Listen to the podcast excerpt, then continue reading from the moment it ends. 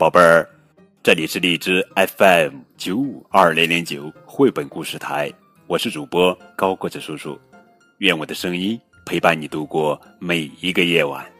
今天呀，我们要讲的绘本故事的名字叫做《三只小熊闯祸了》，作者是美国大卫·索曼，文图，乌迪会翻译。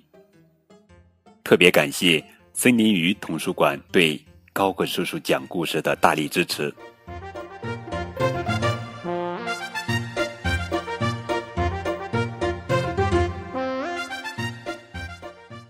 三只小熊闯祸了。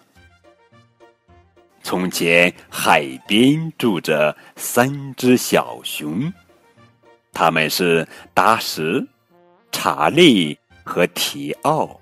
有一天，熊妈妈出门了，三只调皮的小熊做了一件非常后悔的事情。只听见“啪嗒”一声，熊妈妈漂亮的蓝海螺掉在地上摔碎了。这下糟了，熊妈妈肯定会很生气。她生气时样子凶巴巴的，可吓人了。三只小熊连忙冲出屋子，跑到沙滩上，藏在小船后。提奥很紧张，小声问道：“我我们现在该怎么办呢？”查理插着手，对着大海直发呆。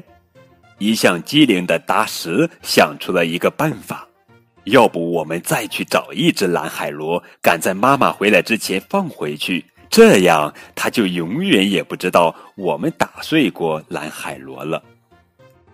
查理和提奥相视一笑，就这样，淘气的小熊们把小船推进大海，扬帆起航了。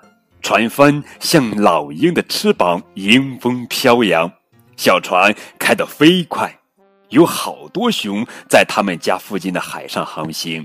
肯定有熊知道在哪里可以找到蓝海螺，可是第一艘船上的熊毫无头绪，第二艘船上的熊有点稀里糊涂，第三艘船上的熊好像有点忙碌，最后，三只小熊见到一只浑身散发着咸海水味的大熊。就问他在哪里可以找到蓝海螺。大熊用敏锐的双眼上下打量着他们，说：“我也许知道，那边，远处。”他告诉小熊们：“有一座岛屿，像一顶凹凸不平的帽子，在岛上也许有一只海螺，一只漂亮的蓝海螺，它可能在水底。”可能在树梢，也可能在山顶，还可能在山洞里。我不能完全确定，但是只要找对了地方，你们一定能找到的。大熊的船开走了，三只小熊大声道谢：“记住，要找到地方哦！”大熊挥舞着粗糙的大手掌，和小熊们道别。一想到很快就能找到新海螺，小熊们别提多高兴了。继续开心的航行，他们经过一些岛屿，有的似乎很有意思，有的一点儿都不好玩。当然，航行中也有一些小插曲。长这么大，三只小熊从没到过这么远的地方。小船开呀开呀。直到一座小土丘似的小岛出现在前方，小熊们赶紧下船找海螺。他们潜到水底，结果没找到蓝海螺；爬上树梢，没找到；攀登到山顶，还是没有。后来，他们发现一个小山洞。提奥尖叫道：“我才不进去呢，里面太黑了。”达什一边说：“可是里面肯定有海螺啊！”达什一边说，一边盯着山洞。别的地方我们都找过了，勇敢的查理率先走了进去。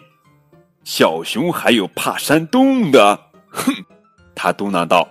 达什和提奥跟在后面。山洞又小又黑，里面根本就没有蓝海螺。在回小船的路上，小熊们都气得直瞪眼。蓝海螺没找到，还离家这么远。回到船上，三只小熊争吵起来。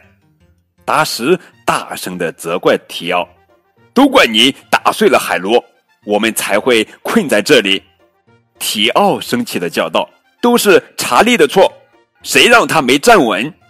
查理不服气的喊道：“不是我，都怪达什，是他一开始就要偷蜂蜜。”他们吵啊吵啊，啊啊啊！是你是你是你是你是你！他们吵啊吵啊，越吵越生气，越吵越大声，还举起熊掌，互相指责对方。不知不觉，天色越来越暗，海浪越来越凶猛，直到啪，轰隆隆，电闪雷鸣，啪。三只小熊害怕极了，已经顾不上到底是谁的错了。他们毕竟是在同一条船上，他们全身湿透了，眨巴着眼睛互相看着。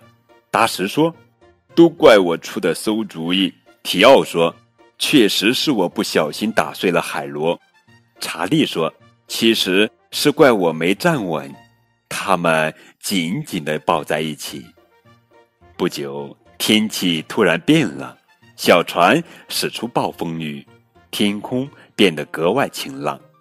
小船漂浮在平静的水面上，海水像一面光滑的镜子。大风暴似乎已经离得好远好远，正前方就是他们住的小岛。三只小熊开着船回家，他们知道该怎么做了。三只小熊一起把船拖上岸，发现沙滩上躺着一只漂亮的蓝海螺。达什小心的捡起来，想起那只大熊的话，他看着姐姐和弟弟问：“这儿就是对的地方吗？”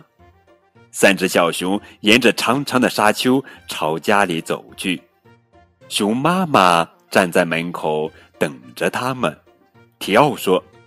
对不起，妈妈，是我打碎了您的海螺。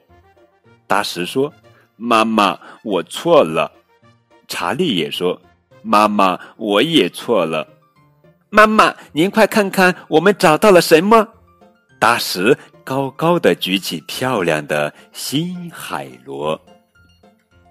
熊妈妈慈爱的看着三只小熊，把它们紧紧的搂在怀里。亲吻他们毛茸茸的小脑袋，他原谅了孩子们。接着，熊妈妈带他们回家，一起吃热乎乎的晚餐。可是，小熊们这次没有甜点吃哦，哈哈。好了，这真是一本史诗般的海上冒险故事。三只小熊闯祸了，更多互动可以添加高个子叔叔的微信账号。感谢你们的收听，明天我们继续来讲好听好玩的绘本故事，等你哦。